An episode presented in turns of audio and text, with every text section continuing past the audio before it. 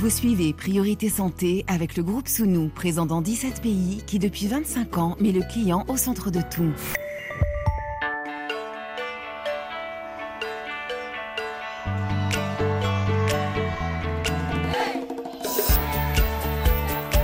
Priorité Santé. Caroline Paré. Bonjour à toutes et à tous, c'est avec un grand plaisir que nous vous retrouvons pour cette deuxième émission enregistrée ici à Lomé où l'équipe de Priorité Santé est venue à la rencontre des patients, des soignants, des acteurs de la société civile qui œuvrent pour la promotion de la santé. Et aujourd'hui, nous vous proposons une nouvelle fois de regarder vers l'avenir. Après le Sénégal et la République démocratique du Congo, après Dakar et Kinshasa, c'est donc au Togo, ici à Lomé, que nous allons rencontrer celles et ceux qui vous soigneront demain. Aujourd'hui, partagés entre les cours théoriques et les stages pratiques, demain, médecins et pharmaciennes. Quelle est l'origine de leur engagement au service de la santé des autres? Est-ce que ce qu'ils avaient imaginé avant d'entreprendre ces études de santé correspond à la réalité de ce qu'ils vivent sur les bancs de la faculté? Quelles expériences du soin Quelles découvertes Et peut-être aussi, quelle déception? Une rencontre à trois voix, Régine Sani, Toïchala et Elena Ophélie Iboé, tous trois inscrits à la faculté des sciences de la santé de l'université de Lomé. Ils vous soigneront demain. Bonjour, soyez les bienvenus. Bienvenue à RFI au sein de la faculté des sciences de santé de l'université de Lomé. Merci beaucoup. Merci, enchanté. Enchanté. Merci. Prenez place s'il vous plaît. Mais avant de faire ces trois rencontres, on vous remercie beaucoup euh, de nous accueillir chez vous, dans votre bureau, ici. Monsieur le doyen, professeur Paolo Cindare, bonjour.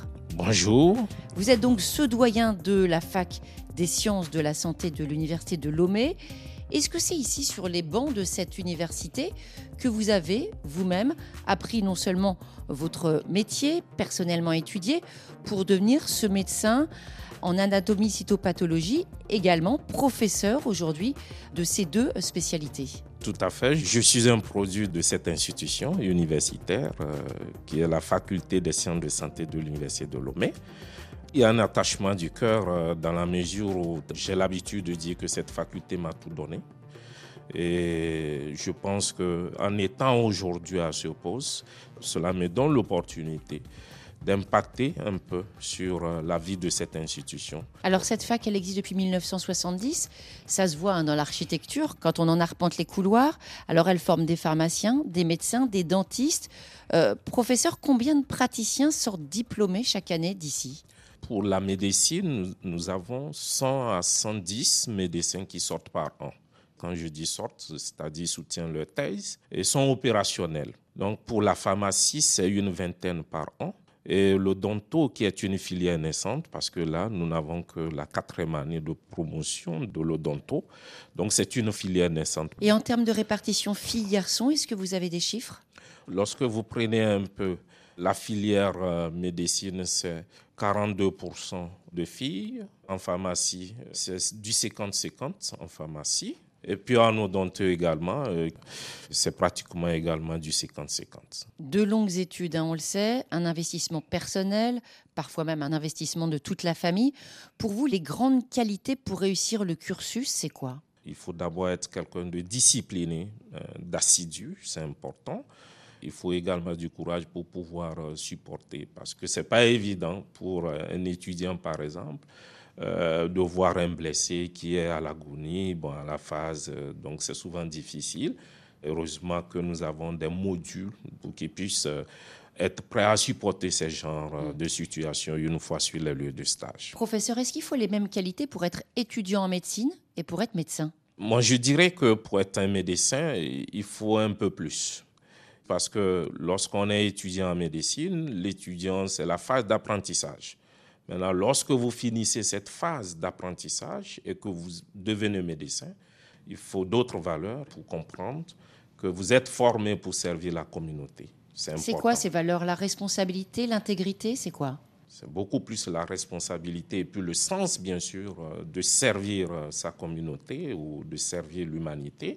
La preuve, c'est que même pour la soutenance de leur thèse, ils citent le serment d'Hippocrate qui dit, bien sûr, que le malade sera toujours sa priorité dans toutes circonstances. Le malade togolais aujourd'hui, c'est leur priorité, mais demain, combien de ces jeunes que vous avez formés ici sur les bancs de Lomé vont exercer au Togo? Et est-ce que c'est quelque chose qui vous préoccupe particulièrement, la fuite des cerveaux?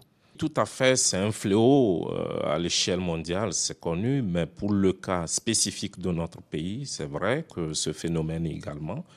Mais le challenge pour nous, c'est d'avoir la plupart de nos médecins, c'est-à-dire euh, le 100% des médecins que nous formons qui puissent rester et servir la population. C'est un challenge pour qui? Pour ceux qui forment ou c'est plutôt un challenge aussi des pouvoirs publics d'investir dans la santé au Togo pour euh, garder toute cette intelligence, ce courage, cette endurance ici à la maison? Le challenge, euh, disons qu'il est partagé dans la mesure où, bon, pour ceux qui forment également, il faudrait, lors de leur formation, leur inculquer, bien sûr, euh, la notion du service à rendre à, son pays. Et puis pour les autorités également, faire cet effort pour que les médecins nos étudiants aujourd'hui, donc les futurs médecins, euh, puissent s'intéresser et puissent avoir plus de leviers pour rester dans leur et servir leur pays. Merci beaucoup, monsieur le doyen professeur Paolo Cindare. À présent, trois entretiens, trois rencontres avec la nouvelle génération.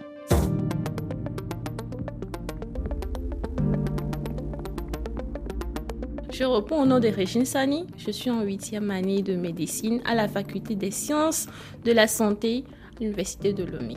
Alors vous avez 24 ans, vous êtes arrivée à Lomé toute jeune, à 17 ans pour étudier la médecine. Votre choix de spécialité, eh bien, il est déjà fait et vous nous direz lequel tout à l'heure. Régine Sani, bonjour. Bonjour. Alors pour devenir médecin, pour certains, c'est un rêve d'enfant, pour d'autres, c'est une revanche sur la vie. Il y a ceux pour qui c'est une affaire de famille. Pour vous, Régine, un petit indice sonore, on écoute tout de suite.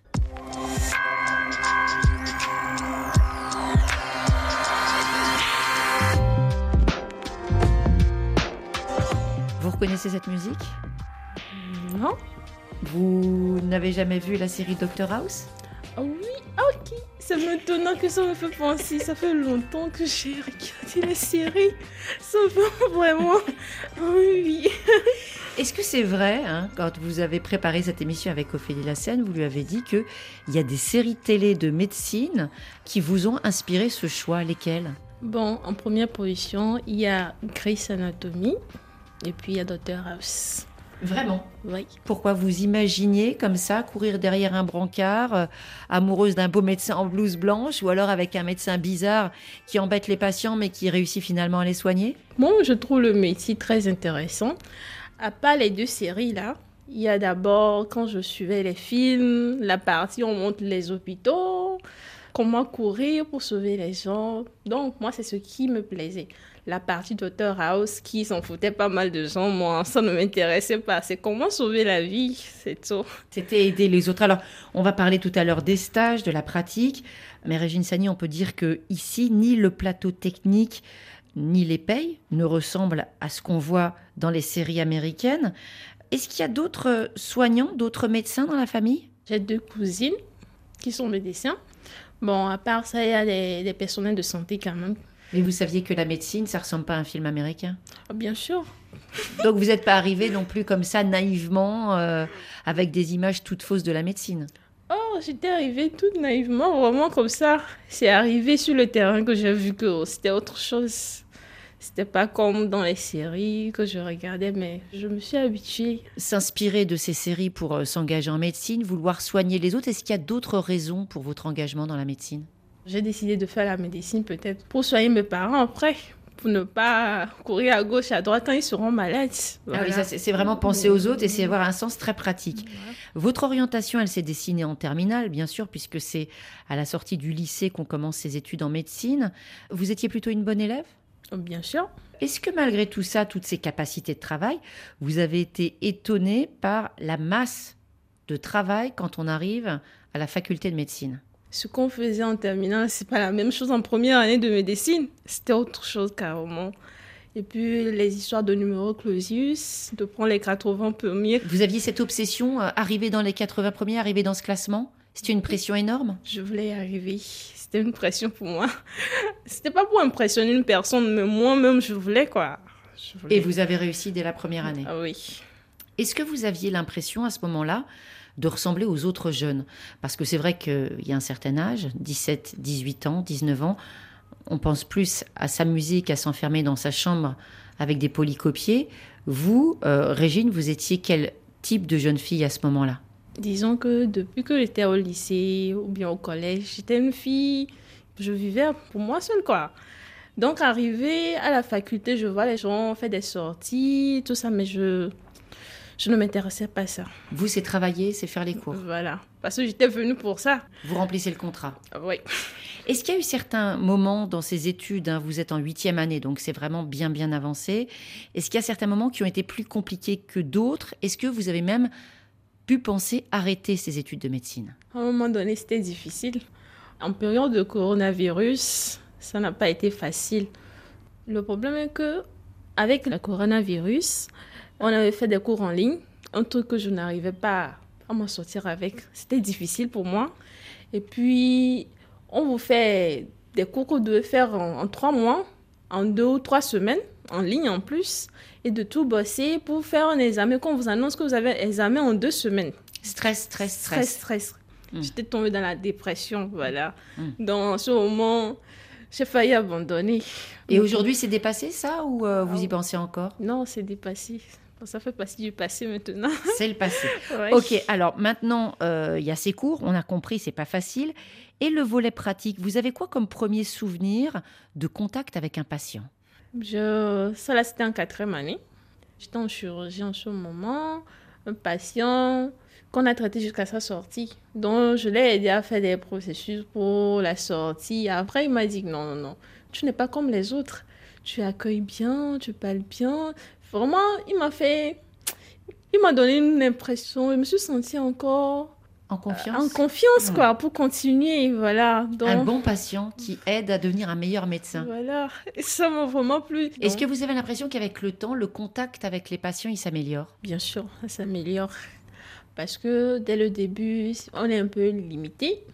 Tu es là pour peut-être la sémiologie, peut-être aller regarder le patient, tu vois les signes, tu repars. Le patient te trouve comme tu es inutile. Hmm. Toi, tu viens seulement, tu demandes, tu pars, tu ne traites jamais. Vous Donc, êtes un figurant, en fait. Voilà, Hmm. au fur et à mesure qu'on apprend à traiter en ce moment le patient, il te fait confiance avec le temps et ça devient plus facile. Il est même redevable, hein, parce que vous êtes importante et vous pouvez le sauver. Voilà. C'est très important. Oui. Vous êtes déjà bien avancé dans votre cursus, Régine, huitième année de médecine, avec certainement, sur ce long parcours, des professeurs qui ont pu vous marquer Le professeur Manet Nidin, que j'ai connu en ophtalmo, qui m'a poussé à aimer maintenant la- l'ophtalmologie. Voilà. À un tel point que vous voulez en faire votre spécialité Voilà.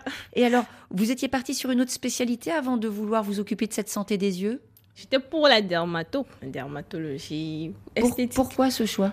Parce que j'aimais l'esthétique, rendre une peau belle, jolie, traiter les affections de la peau. C'était pour moi comme un miracle, quoi. Tu mets un produit peu, ça disparaît. J'aimais trop ça. Ophtalmo, ça veut dire ouvrir un cabinet? Oui, je me mets à mon compte, voilà. Mhm. Et pour autant, ophtalmo en libéral, ça peut être quelque chose, des soins qui coûtent cher pour les patients. Oui. Est-ce que c'est quelque chose dont on parle entre étudiants, la vulnérabilité financière des patients? Quand on se dit, ben, je suis allé dans la chambre de madame, on lui a donné tel médicament, enfin, sur l'ordonnance, mais elle ne peut pas payer. Est-ce qu'on en parle entre soi? Bien sûr, on en parle. C'est vraiment gênant. Parce que tu as fait la formation pour aider ces personnes et qu'ils viennent avec des problèmes. Tu veux tout faire pour les soigner, mais finalement, des fois, même entre nous, on cotise des fois pour aider ces patients à payer. Voilà. Entre nous, on se dit à la faculté que être médecin, c'est devenu pauvre, quoi.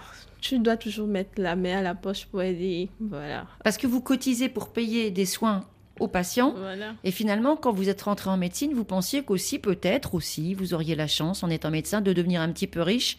Et aujourd'hui, vous savez que ce ne sera pas le cas? Oui, je sais que ce ne sera pas le cas. Malgré tout, vous continuez. Oh oui, Pourquoi? Parce que j'aime aider les gens, voilà. Tout n'est pas une question d'argent. Oh oui. Merci beaucoup de nous avoir fait partager votre parcours et vos projets, Régine Sani.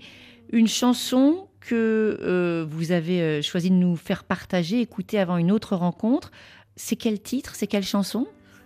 Laisse-toi emporter de Goulem. Très bonne journée et, et merci beaucoup pour ce moment partagé avec les auditeurs de Priorité Santé. Je vous en prie. Regarde-nous comment on est bien ensemble. En un claquement de doigts, nos deux cœurs se sont liés.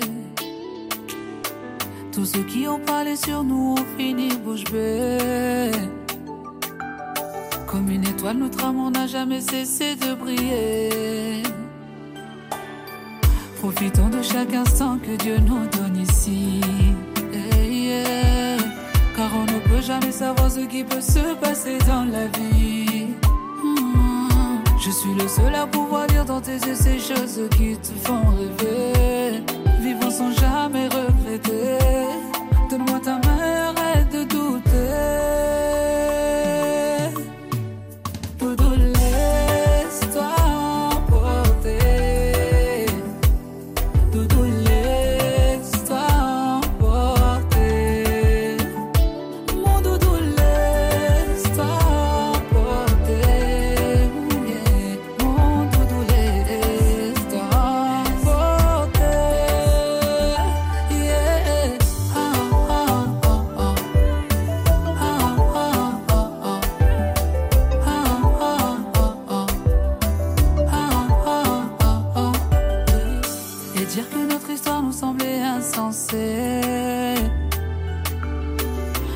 Claquement de doigts, la magie a opéré.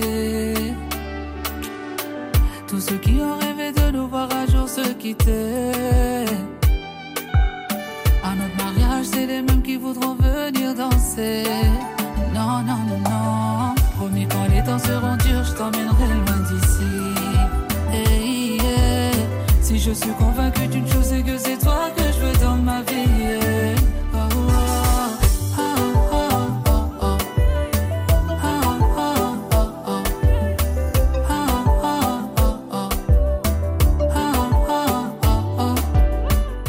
Nomme Tchala Toyi. Bon, mes camarades m'appellent souvent Eddie. Euh, je suis en sixième année médecine et aussi délégué général de la faculté de médecine. 25 ans, un frère jumeau, on va le voir, la volonté de défendre les autres. Toïchala, bonjour. Bonjour. On vous appelle Eddie, pourquoi? Bon, en fait, le nom, mon nom de baptême c'est Edouard. Donc normalement c'est Tchala Toyi Edouard. Mais Edouard c'est un peu trop long, donc euh, bon, ils ont coupé Eddie. Oui. Alors, on va vous appeler quand même Toïchala, si vous voulez bien. Quand on s'adresse à un futur médecin, c'est vrai que souvent on lui demande pourquoi, comment est venue cette idée, pourquoi cette envie de passer sa jeunesse à travailler beaucoup, et pourquoi une fois quand vous serez sorti de la faculté, eh bien, euh, vous allez soigner les autres. Est-ce que vous savez pourquoi? L'idée de faire la médecine, j'ai eu ça depuis que j'étais petit, quand j'étais en classe de C1, lorsque j'ai perdu une tante que j'aimais vraiment. Mais en fait, je me disais que peut-être c'est à cause d'une faute médicale, ou bien un peu, il y avait aussi les parents qui disaient que non, qu'il y avait un temps de retard dans la prise en charge et tout. Donc c'est ça qui a amené son décès. Et depuis ce moment, je me suis dit que bon, si moi-même je devenais médecin, peut-être un jour, je vais éviter la mort de quelqu'un comme ça, parce qu'il y a eu un retard. Vous saviez de quoi elle souffrait, votre tante? Non, ah, j'étais tout petit, donc... euh, Mais vous n'avez pas posé la question. Vous êtes en études de médecine et vous n'avez pas posé la question. Bon, la personne à qui je pouvais poser la question n'est plus de ce monde aussi. Donc, c'est-à-dire ma mère. votre mère. C'était la sœur de votre maman. Oui. Deux femmes très importantes dans votre vie. Ah bon, c'est comme ça. C'est comme ça. Alors, vous avez eu ce choix de petit garçon. Ce choix de la médecine, ça a plu à votre famille? Oui, ça a plu à ma famille quand même. Parce qu'il y avait mes parents qui demandaient à mon frère et jumeau et moi que non, que il faut au moins que l'un de nous soit dans le domaine de la santé. Et depuis tout petit, il m'appelait déjà le docteur de la famille, le docteur de la famille. Donc du coup... Pourquoi? Parce que vous donniez des explications sur tout? Bon, c'est comme ça, vraiment. En général, plutôt les enfants, ça pose des questions, ça donne pas des réponses. J'étais un peu curieux quand j'étais tout petit. Je suis très, très curieux. Donc, du coup, j'aime tout savoir. Je n'aime pas qu'une personne me pose une question et je n'ai pas de réponse. Vous êtes un bavard? Beaucoup. Et vous pensez qu'être bavard, c'est une qualité qui est plutôt bonne pour un médecin On imagine plutôt des gens qui sont un peu renfermés sur eux-mêmes, qui travaillent beaucoup? Quand on vous voit, hein, vous n'avez pas vraiment ce profil-là. Est-ce que vous êtes quelqu'un un peu un, un futur médecin atypique, inattendu? Je dirais ça. Pourquoi? Parce que je n'aime pas trop les médecins qui sont renfermés sur eux Hmm. et qui n'ont pas cette facilité de communiquer avec les patients. Parce que déjà, quand un patient te voit, il faut que le patient puisse avoir confiance en toi pour pouvoir maintenant interagir avec toi. Il n'y a pas besoin d'être trop sérieux ni triste, en tout cas pour faire de la médecine. voilà. Hum, hum. faut donner Mais- envie. Mais c'est vrai que parfois aussi, il faut être un peu sérieux quand même. Est-ce qu'il y a eu des moments difficiles malgré tout dans l'apprentissage depuis ces premières années de médecine? Il y a toujours des moments difficiles. Il y en a toujours. On va commencer par les études. Est-ce qu'il y a eu des moments où c'était plus dur que d'autres d'apprendre? Oui, Quand quand, j'étais en première année. Hmm. En première année, disons, prenant quelqu'un à qui tout paraît facile, surtout dans le domaine éducatif. Maintenant, tu arrives en première année et tout change d'un seul coup. Que tu dois apprendre, tu dois apprendre tout le temps, tu dois apprendre tout le temps. Vous ne saviez pas avant que c'était une telle somme de travail? Vous saviez pas qu'il y avait euh, l'organisation, euh, les années, l'internat, tout ce travail? Vous saviez pas? Non. Parce que moi-même, là, j'aime aller dans l'inconnu. Vous êtes un aventurier de la Euh, médecine. mais là, je ne m'attendais pas à ça. Je me disais que ça sera comme quand j'étais au lycée, au primaire, au collège, mais c'était carrément différent. Vous croyez que c'était facile? Oui. Et c'était pas facile? Bon, moi, je me disais que, bon, il suffit de travailler un peu comme d'habitude et puis Hmm. ça va. Mais le terrain, mm, mm, autre c'était pas ça. C'était autre chose. Est-ce que vous diriez que vous étiez un petit peu paresseux? Oui, j'étais vraiment paresseux. Et la première année, du coup, vous l'avez raté? Oui, je l'ai raté. Parce que la faculté de médecine de l'université de Lomé, c'est un numerus clausus qu'on applique. Donc, à l'époque, on prenait seulement 80 qui passaient en deuxième année. Et j'étais 90e avec 12,56. Mais on dit 80, quelle qu'en soit ta moyenne. 80, c'est 80. 80, c'est 80. Mm. Et j'ai repris. Et là, quand vous avez repris deuxième première année, vous avez changé d'attitude, vous avez Voilà. changé de comportement Oui, c'est en ce moment que j'ai pris conscience que, en fait, je ne suis plus dans le même monde que j'étais au collège et au lycée. Donc maintenant, il faut s'y mettre un peu plus que d'habitude pouvoir maintenant passer. Et ça a marché. Ben, La preuve, vous êtes là. Alors, vous étiez un petit peu paresseux, et pourtant, vous avez été désigné délégué de promotion. En quoi ça consiste, délégué de promotion? Un délégué de promotion, c'est celui-là qui est l'intermédiaire entre les enseignants et les étudiants. Lorsque les étudiants ont des plaintes ou bien ils ont des besoins, ils s'expriment au délégué. Le délégué maintenant va voir le prof. Lorsque le prof a des cours à donner ou bien des informations à donner aux étudiants, et il vient maintenant vers le délégué qui transmet l'information. Et ça fait deux fois parce que maintenant, vous êtes délégué de toute la fac. Qu'est-ce que ça représente comme responsabilité? Tu n'es plus le premier responsable des étudiants d'une seule promotion. Maintenant, tu représentes tous les étudiants. Auprès maintenant, pas seulement d'un seul enseignant, de tous les enseignants et aussi du décanat. Non, moi, je vais être désagréable. Euh, ça veut dire qu'on est assez populaire, mais est-ce qu'on prend pas un peu la grosse tête? Eh, bon, ça arrive. Eh, Ça arrive. eh. Ça arrive qu'on prenne un peu la grosse tête, c'est vrai. Et il y a des choses qui vous remettent, j'imagine, si vous allez à l'hôpital, vous soignez des gens, ça vous remet un peu à niveau, la grosse tête, là, elle dégonfle vite, vite, vite? Ah, ça, c'est clair. Même si on est quelqu'un de populaire, qu'on a une très belle chemise, des belles lunettes fumées, quand on met sa blouse blanche, là, on, redescend. hein, C'est carrément carrément différent. différent. Hmm. On se sent comment la première fois qu'on soigne? La première fois qu'on soigne, on se sent fier. Tu es fier de toi, en fait. Parce que moi, c'était un rêve de devenir médecin. Donc, de me dire que j'ai réussi la, de la première année en deuxième année, à ce moment, c'est comme si je venais de franchir un cap dans mon rêve. Et là, mettre la blouse, avoir un patient, tu commences pas à t'occuper de lui. C'est comme si, je sais pas, tu écoutais une mélodie. Est-ce que c'était aussi bien que votre rêve? Vous avez tout de suite senti cette utilité? Vous vous êtes tout de suite senti... euh, Parce qu'au début de, de notre entretien, vous avez dit, quand vous avez perdu votre tante, vous aviez envie de sauver des vies. Est-ce que vous avez senti tout de suite que vous aviez ce pouvoir? Ou c'était autre chose, soigner? C'était pas simplement sauver des vies? Là, j'ai compris sur le terrain que soigner, ce n'est pas seulement sauver des vies. C'est plus loin que ça, en fait. Parce que tu ne soignes pas seulement un seul patient. Quand tu soignes quelqu'un, c'est comme si tu as soigné aussi toute sa famille. Pourquoi? Parce que la personne était dans un état qui inquiétait la famille. Lorsque tu soignes la personne, ça diminue aussi le stress psychologique que la famille porte. Beaucoup de satisfaction. Alors, il y a aussi euh, donc ces stages, il y a ces cours, il y a la fonction déléguée. Est-ce que ça vous laisse du temps, Toïchala, pour sortir, pour vous changer les idées? Il y a toujours du temps. Lorsqu'on veut quelque chose, il y a toujours du temps. J'aime faire la fête. Je suis un fêtard. J'aime ça. Donc, ce qui fait que je me suis lié d'amitié avec des personnes aussi qui aiment la vie comme moi. Donc, quelles qu'en soient nos occupations, on trouve toujours du temps, au moins chaque week-end, pour faire la fête. On a bien compris, pour vous, le contact avec les autres, c'est quelque chose d'essentiel. Est-ce qu'il vous est déjà arrivé d'échouer parce qu'on a entendu cette première année où vous avez euh, redoublé, vous avez le goût du soin, le goût de réconforter y compris les autres, mais malgré tout, quand on est médecin et quand on est étudiant, des fois il y a des épreuves, il y a des moments difficiles. Vous en avez eu au cours des dernières années? Lorsque j'ai commencé mes stages, la première semaine, je dirais que c'est la semaine la plus difficile de toute ma période hospitalière en fait. Le premier jour que je suis allé en stage, il y avait un infirmier, je l'appelais infirmier Soussou. En fait, c'est lui qui m'a donné le goût à la chose. Plus qu'un professeur de médecine, c'est un infirmier sur le un- terrain. C'est un infirmier, c'est sur le terrain. C'est quelqu'un, il t'apprend la chose, il ne va pas faire ça beaucoup. Non, il le fait, il te dit en même temps, fais, je vais voir.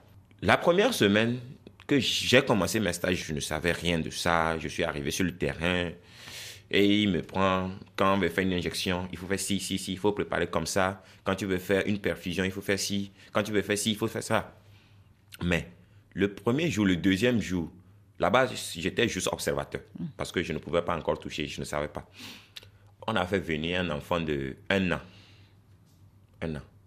Il était sous perfusion. Et dix minutes après, on ne sait pas ce qui s'est passé. L'enfant a commencé par avoir des convulsions, il tremblait en fait.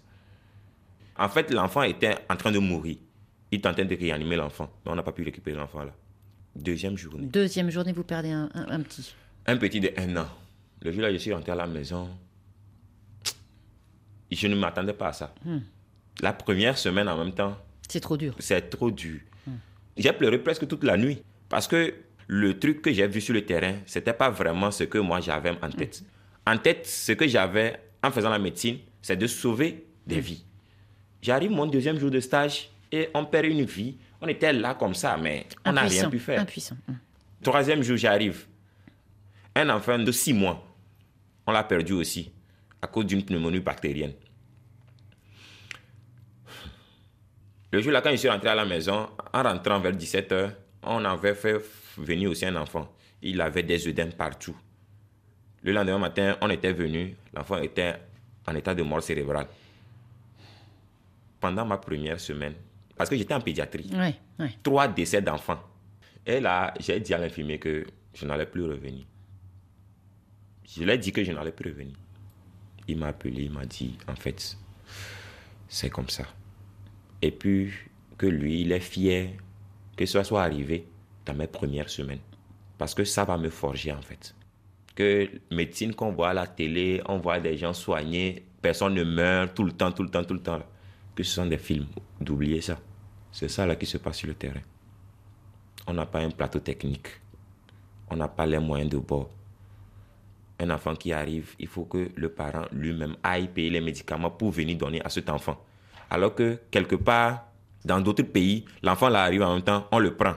Et à la fin maintenant, les assurances vont venir payer. Chez nous ici, c'est pas comme ça. On paye même pas, en fait. On paye même pas. On, on- on laisse l'enfant, on ressort de l'hôpital, on n'a rien payé et on paiera rien. En fait, c'est ça la différence.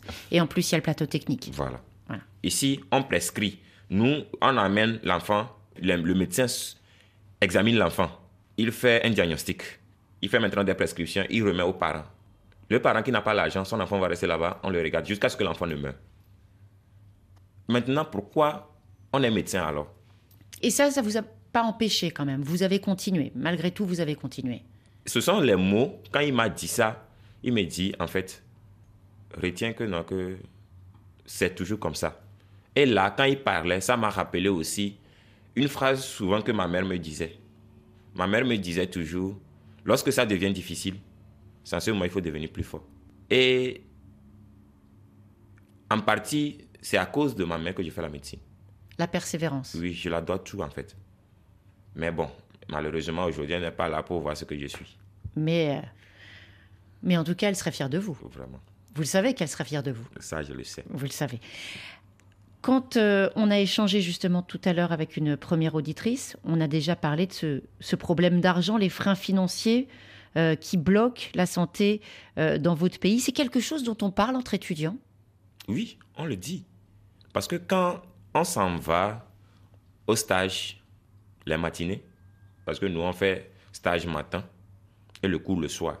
Donc les cas que les autres ont observés, nous aussi, ce qu'on observe, quand on arrive maintenant entre étudiants, on s'assoit pour discuter. Aujourd'hui, on a vu ici, ici, ici, ici, ici, ici. Bon, on est impuissant.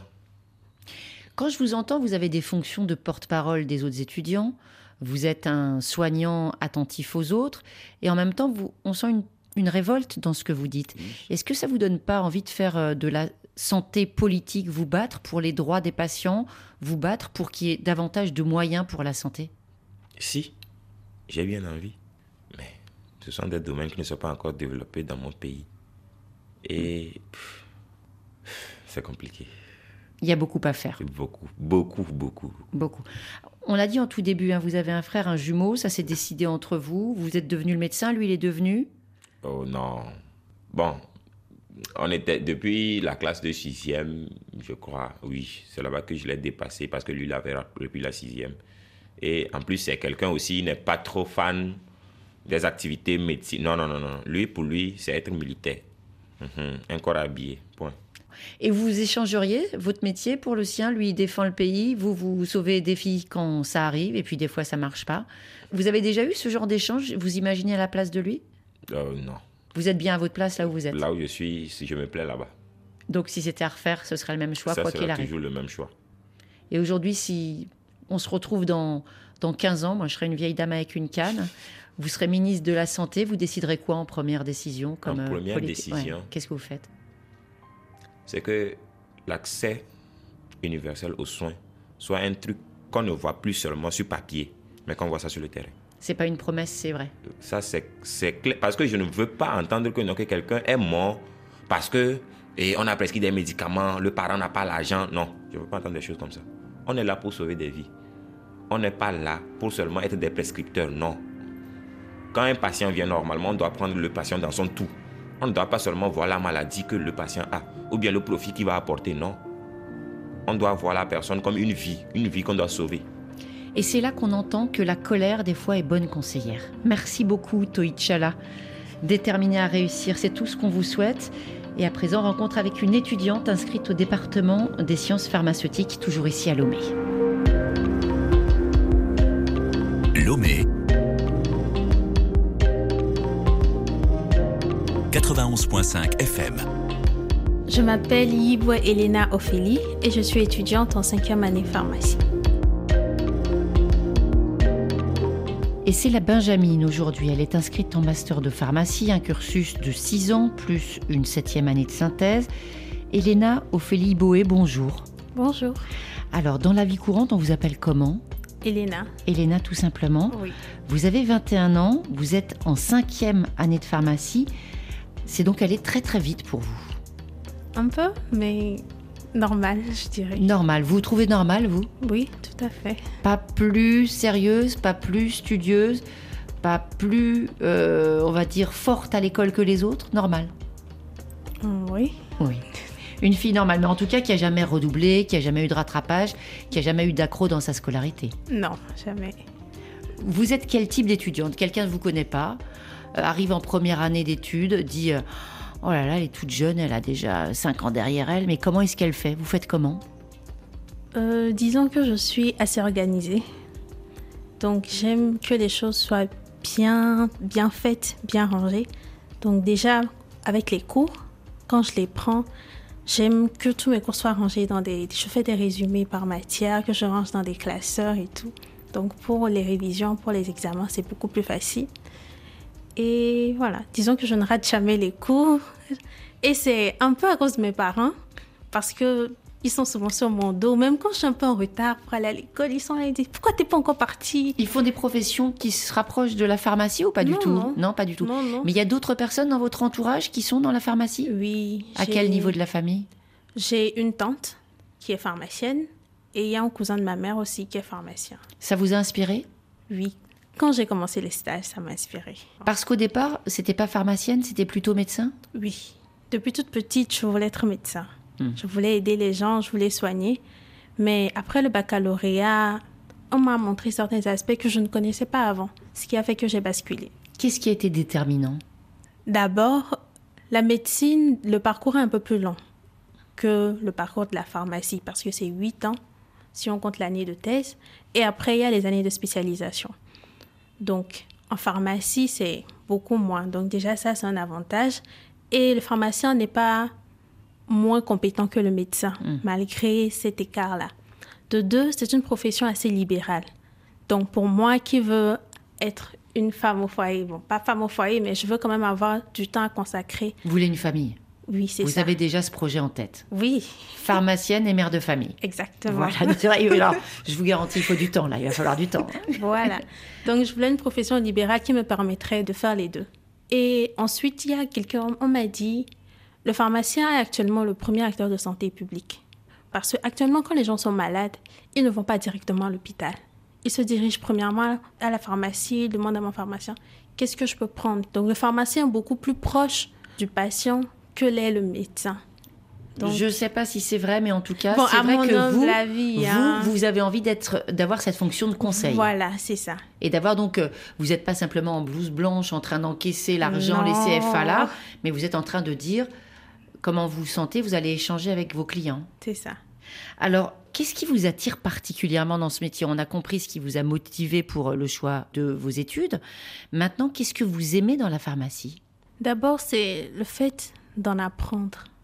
J'aime le fait d'acquérir des connaissances. Mm. Quand on fait des cours et que j'apprends des choses, quand je rentre à la maison, je suis tellement contente. Et Est-ce que vous racontez aux parents ce que vous- exactement, dès que je rentre, je raconte, je dis, tu sais, aujourd'hui, on a fait le cours sur telle maladie. Et en fait, c'est comme ça que ça se passe, tu vois. Et j'aime ça. Et deuxièmement, j'aime pouvoir aider les gens. Parce que je suis assez sensible. Je peux dire ça comme ça. Est-ce que dans la pharmacie, il y a des choses particulières qui vous attirent? Parce que la pharmacie, c'est un vaste domaine. Hein. On va pas nous dire que simplement, c'est pas, c'est pas juste délivrer des médicaments, des boîtes, des boîtes, des boîtes. C'est pas ça. Mais qu'est-ce qui vous attire? Ce qui m'attire, c'est les médicaments traditionnels améliorés. Alors, il y a des personnes qui nous écoutent en dehors de l'Afrique. Ils savent pas forcément ce que c'est les médicaments traditionnels améliorés. C'est quand on a une préparation qui est contrôlée. Ça veut dire qu'on va avoir des notions de dosage. Et c'est vrai qu'en pharmacie, le dosage, c'est C'est essentiel. très important. Voilà. Oui, Donc, on s'inspire de la connaissance des tradis praticiens, exactement. des bonnes connaissances, et Mhm. on en fait des médicaments qu'on peut vendre en pharmacie. Exactement. Quelque chose de mieux. Ça vient d'où cette attirance? Parce que c'est pas fréquent de voir une jeune fille euh, moderne attirée par ce genre de potions. Certains disent mais qu'est-ce que C'est un petit peu de la non mais qu'est-ce que c'est que ces histoires? Alors que non, c'est très sérieux. C'est très sérieux parce que dans ma famille, surtout le côté paternel, je les voyais souvent prendre des décoctions de plantes pour soigner certaines maladies. Et surtout quand j'ai commencé le parcours pharmacie, en tant que pharmacienne scientifique, je leur dis Pourquoi est-ce que tu prends ça? Tu ne sais pas si la plante est toxique, tu ne sais pas quelle dose il faut prendre. Mais il y a une chose qui est sûre, c'est que la plante en elle-même, elle a des vertus thérapeutiques. C'est sûr. Qui Mais ne sont pour ça, pas l'heure, exploitées. J'ai failli vous reprendre quand vous avez dit, euh, quand les gens sont malades, la première personne qu'ils vont voir, c'est le pharmacien. Mhm. Euh, dans beaucoup de coins, euh, ici et ailleurs, la première personne qu'ils vont voir, c'est le tradit quand même. Avant, Oui. parce qu'il n'y a pas de pharmacie, tout simplement. Oui, c'est pas faux. Donc Mais- finalement, vous faites une, une jonction entre les deux? Exactement. C'est trouver une sorte d'équilibre Hmm. entre les deux. Parce que c'est évident, quand on est en pharmacie, on comprend que dans les plantes, il y a des principes actifs. Oui. Et vous avez déjà fabriqué des médicaments? On fait beaucoup de travaux pratiques. Mm. Donc, euh, on a fait des travaux pratiques de galénique où on a eu à fabriquer des comprimés de vitamine C, des, des lotions pour le corps, des pommades, gels, ce genre de. Vous aimez bien ce, côté un Oui. peu chimiste, un petit peu cuisinier, un petit Oui, peu oui. euh, sorcier? Oui, et c'est ce que je veux faire après. Est-ce que c'est valorisé par les études de pharmacie classiques aujourd'hui, euh, quand on va sur, euh, à, à la fac de médecine, où aujourd'hui c'est quelque chose d'un petit peu marginal, on, on vous regarde un peu comme quelqu'un de bizarre parce que vous êtes Oui. attiré par ce volet tradit, Déjà, le, le traditionnel, les gens en ont peur. parce qu'il y a du mystique. Exactement. Ils se disent c'est quoi, pourquoi c'est dangereux. Déjà, ils n'essaient pas de, de chercher à savoir qu'est-ce que c'est, pourquoi c'est comme ça. Alors que c'est ce qu'il faudrait aller chercher, essayer de découvrir pourquoi est-ce que cette plante est capable de faire telle chose et essayer de l'exploiter. En fait, c'est un défi. C'est un défi aussi peut-être de que les gens adhèrent à ces médecines sans le côté mystique. Exactement. Comment est-ce qu'on va leur expliquer que ça vaut le coup d'aller vers de la médecine traditionnelle s'il n'y a pas la mystique? En fait, je me dis, les gens, ils ont confiance en leur médecin ou en leur pharmacien. Ils savent que cette personne a fait des études. Et si cette personne lui dit que, tu sais, lorsqu'on prend telle plante, je l'ai étudiée, on a fait des études et on est arrivé à telle conclusion et ça peut vraiment te soigner lorsque tu la prends comme ceci, les gens vont adhérer à ça. Est-ce que ce savoir traditionnel, aujourd'hui, il est dans des livres Ou est-ce que si vous voulez vous spécialiser là-dedans, il va falloir que vous alliez sur le terrain, au village, rencontrer des tradis et recueillir vous-même, un petit peu comme une enquêtrice, des informations sur les plantes et sur les pratiques? Je pense qu'il faudra beaucoup plus aller chez les tradithérapeutes. C'est vrai que beaucoup n'aiment pas partager leurs connaissances. Le secret, c'est important. Voilà. Mais si tu connais quelqu'un qui connaît une plante, à partir de ça, c'est vrai que tu pars de l'inconnu. Tu sais juste que telle plante fait telle chose. C'est à toi d'aller chercher derrière ce qu'il y a et de, l'utiliser, de travailler. Est-ce que vous imaginez un petit peu chef d'entreprise Oui. hein, d'une entreprise qui, je vous vois bien, qui fabriquerait euh, ces médicaments traditionnels améliorés, euh, je sais pas, euh, Elena Pharma, je sais pas comment ça s'appellerait, mais vous imaginez ça? Oui, oui, je pense même déjà au nom. C'est quoi le nom? Vous l'avez- Ena Pharma. C'est vrai, carrément Ena. Ena Pharma. Pharma, ouais. Eh ben voilà. On parle des médicaments, forcément, vous faites de la pharmacie. Est-ce que dans vos études, vous êtes sensibilisé à, à la question, une question très importante aussi, les faux médicaments, les contrefaçons Est-ce que vous en parlez? Oui, on en parle. Une chose est sûre, les médicaments, on doit faire des tests. Lorsqu'ils sont importés dans le pays, on doit faire des tests pour s'assurer de leur qualité. Donc, on parle de contrôle, mais le- les contrôles du médicament, comment s'assurer que le médicament est vrai, qu'il n'y a pas de contrefaçon, etc. Donc, ça fait partie des cours qu'on reçoit à la faculté. On revient à vos études, Elena Iboé. Est-ce que vous avez fait beaucoup de stages et à quoi ça ressemble un stage quand on est étudiante en pharmacie? On voit bien pour la médecine, quand on est interne, quand on est à l'hôpital. En pharmacie, ça ressemble à quoi? En pharmacie, ici, on fait les stages euh, pendant tout le cursus. Déjà à partir de la deuxième année jusqu'en sixième année. Donc en deuxième année, on fait les stages de soins infirmiers. En troisième année, nous faisons les stages au laboratoire dans les labos de bactériaux, parasito, virologie. Et la deuxième moitié de l'année, on fait les stages grossistes. Donc nous allons chez les grossistes publics, la CAMEC Togo, Hmm. les grossistes privés, donc la faculté fait des répartitions, on nous répartit. En quatrième année, on fait également les stages laboratoires. On va à l'Institut national d'hygiène. C'est très complet. Oui, oui, Et qu'est-ce que vous préférez? L'officine, l'hôpital? Vous préférez quoi? Le labo. Le labo. Encore la fabrication. Oui, Toujours la. je préfère le laboratoire. Voilà. Elena Iboé, euh, qu'est-ce que vous préférez justement comme cadre pour votre futur? Vous voyez plutôt avec une équipe de pharmaciens ou dans votre propre pharmacie? Ce que j'aimerais, c'est avoir ma propre pharmacie et à côté avoir mon labo à moi. Hmm. Un petit labo où je vais, je fais mes préparations. Votre choix qui est déjà très dessiné, hein, même si vous avez que 21 ans, vous avez dit euh, ben, je veux aller chez les tradis chercher leurs secrets, je veux monter ma petite entreprise pour fabriquer mes gélules, je veux des enfants, je veux une famille, donc tout ça c'est bien construit.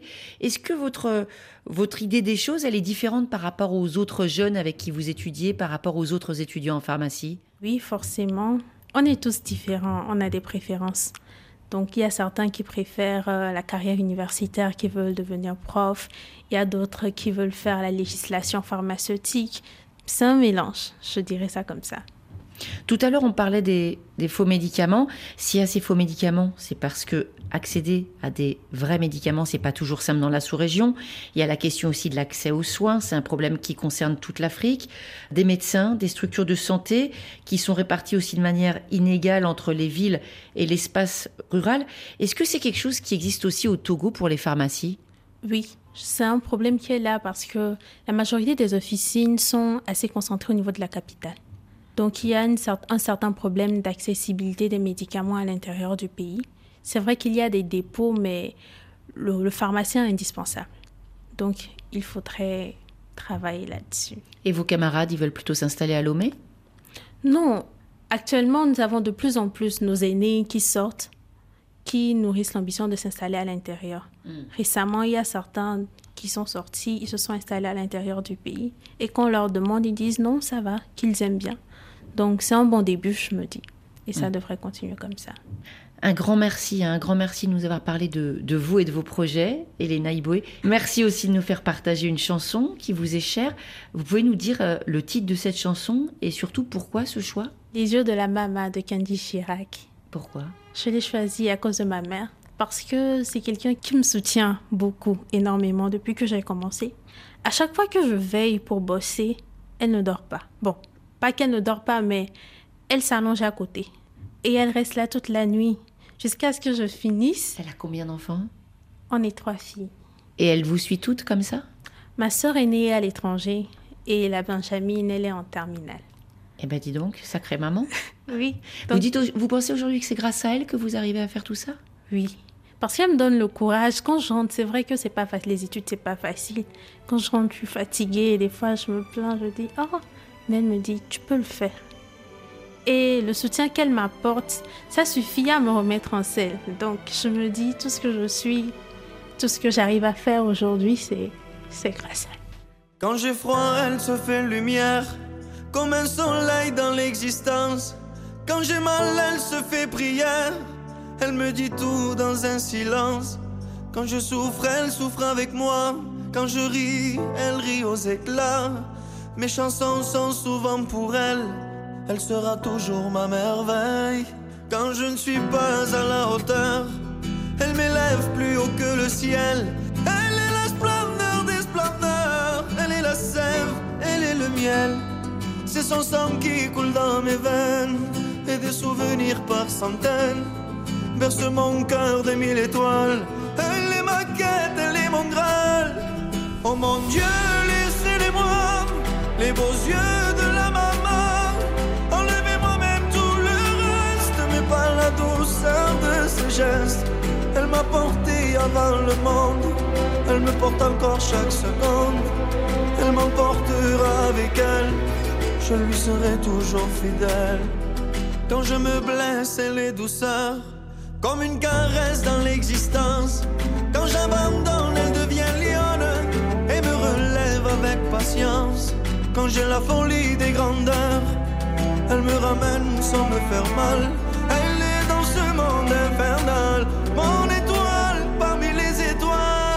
Oh mon Dieu, laissez-les-moi. Les beaux yeux de la maman. Enlevez-moi même tout le reste. Mais pas la douceur de ses gestes. Elle m'a porté avant le monde. Elle me porte encore chaque seconde. Elle m'apportera avec elle. Je lui serai toujours fidèle. Notre émission touche à sa fin. Un grand merci à Ophélie Lassène pour la préparation et à Victor Hull pour la réalisation. Et c'est également au Togo demain que nous vous donnons rendez-vous. Vendredi, émission Questions de femmes. Et nous aurons l'occasion d'échanger avec des auditrices de Lomé. Nous parlerons des informations en santé, infox glanées sur le net, rumeurs rapportées dans les conversations, des conseils qu'il vaut mieux éviter, déconstruire aussi ces fausses croyances, chercher les bonnes infos pour bien se soigner. C'est demain dans Priorité Santé, dès 9h10, heure de Lomé et en temps universel.